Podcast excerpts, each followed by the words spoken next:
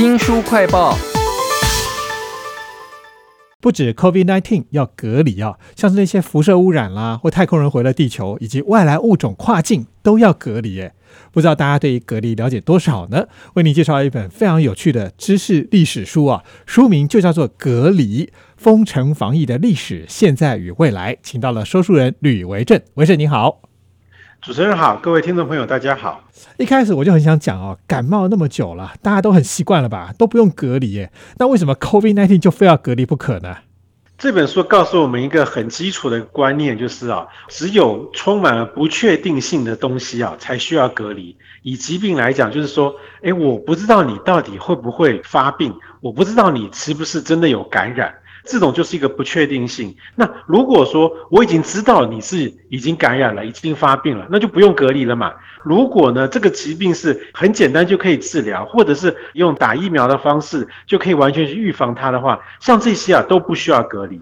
所以隔离呢，其实只是针对一个我们不确定的状况啊，需要做的一个暂时的处置而已。原来我们新闻讲了老半天的隔离啊，我一直以为是涵盖性非常广的，看起来它的地位有点尴尬哈，就一定要是那些未知疾病。或者是还不确定你得不得病的时候，才要用到隔离啊。书名就叫做《隔离》啊，封城防疫的历史。讲到历史啊，就联想到 quarantine 这个字，我觉得英文听起来很好听的时候，一直很容易记住它。如果追根究底，这个字在历史上曾经创造出哪一些史上第一呢？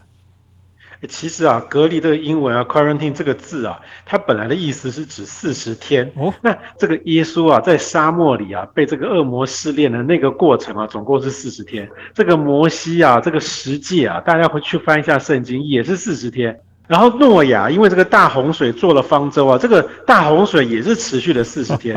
这些例子其实都有一种这种隔离的感觉啊，隔离在沙漠啦，隔离在洪水中啊。其实作者说啊，隔离原始的一个意含义啊，还包含了说，我很感谢你把你自己隔离起来，你你对大家是有帮助的。哦，所以说从这个角度来看，其实隔离啊，并不是一个坏事，反而是啊，被隔离的人啊，我们应该要感谢他才对。那历史上有哪些有名的隔离或检疫的事件呢？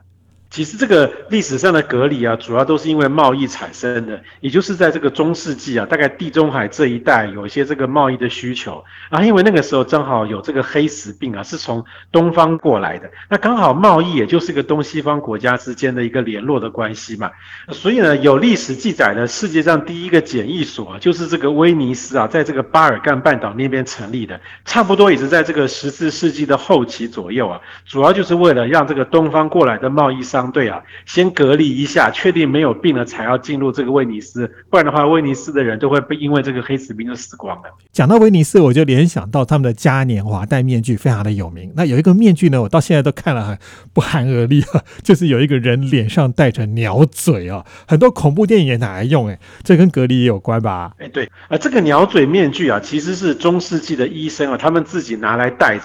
我原先是以为说，因为这个鸟嘴这个形状很长。刚好可以制造一个社交距离，要避免跟这个病人啊接触太接近，可能会得病哈。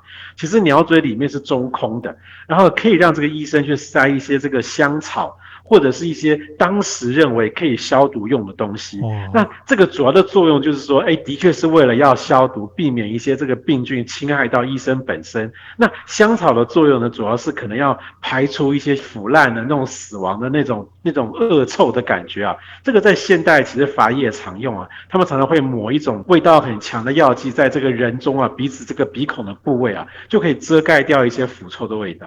那下一次你看到这种鸟嘴面具啊，千万不要以为它就是杀人魔或死神啊！我觉得这样的话就有点像歧视的感觉啊。书名叫做《隔离防疫封城的历史》啊。讲到歧视，我就想到上一次 SARS 的时候，和平封院啊，那社会冲击超大的，什么逃亡啦，有人勇敢留下来啦，或者是公众利益的矛盾啊。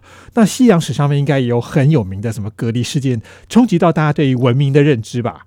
我想大家记忆比较深刻的应该是这个二零一四年的这个伊波拉疫情啊，这个疫情是发生在西非啊，但是引起轩然大波的是在美国。怎么说呢？因为在美国有好多医护人员啊，当时啊自愿到这个西非地区去帮忙这些居民，但是他们总是要回来嘛。那回来之后问题就发生了，伊波拉啊，当时医学界已经知道说啊，如果他没有发病、没有症状的话，其实啊是没有传染力的。所以呢，当时美国的边境管制就是啊，如果你没有症状啊，没有发病啊，我就放你回家。这个跟现在的新冠肺炎不太一样，新冠肺炎是没有症状也可能会发病嘛，哈。可是呢，没有发病就放你回家，在美国引起很多人的不满。包含当时还不是总统的这个川普啊，他们就认为说啊，你去西非帮忙啊，很了不起，但是呢，你要为美国人负责任。我不管你有没有生病啊，你回来一定要强制隔离二十一天。那所以说呢，像有一个医生啊，回来之后啊，到纽约街头逛街就被人骂得体无完肤。还有一个护士的例子更夸张，他是一回来之后，马上就被当地的州长啊强制隔离，而且呢，好不容易才联络上自己的家人。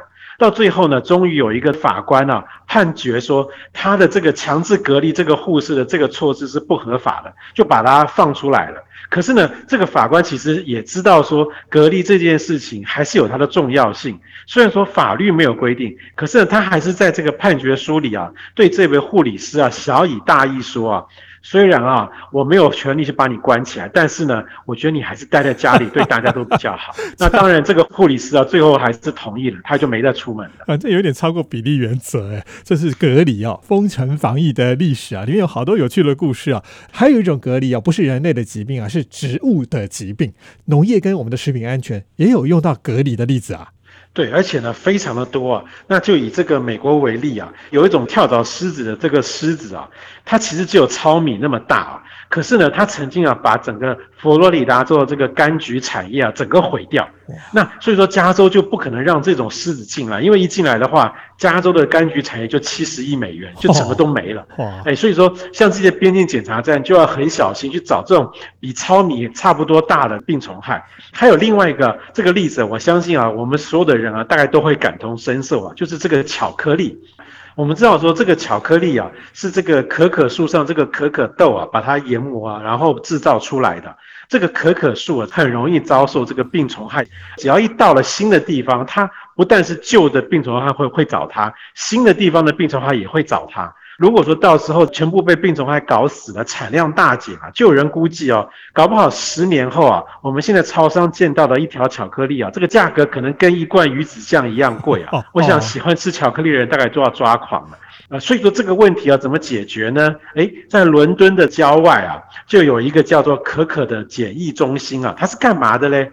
为了要防止这个病虫害的问题啊，这些幼苗啊，必须要集中在这个检疫中心里面啊，在里面直接种两年，要观察它有没有受到任何病虫害的侵袭，没有的话，才要把这个植株啊送到这个产地去把它种植起来。哎，大家想想看，一个植株就要花两年的时间，为了确保你将来不要买一条巧克力有跟这个一罐鱼子酱那么贵的价钱，所以这个农业的隔离啊，真的是非常的重要。好可怜的可可树幼苗 要被隔离两年哈，书名叫做《隔离啊，封城防疫的历史、现在和未来》。哎，未来跑哪去了？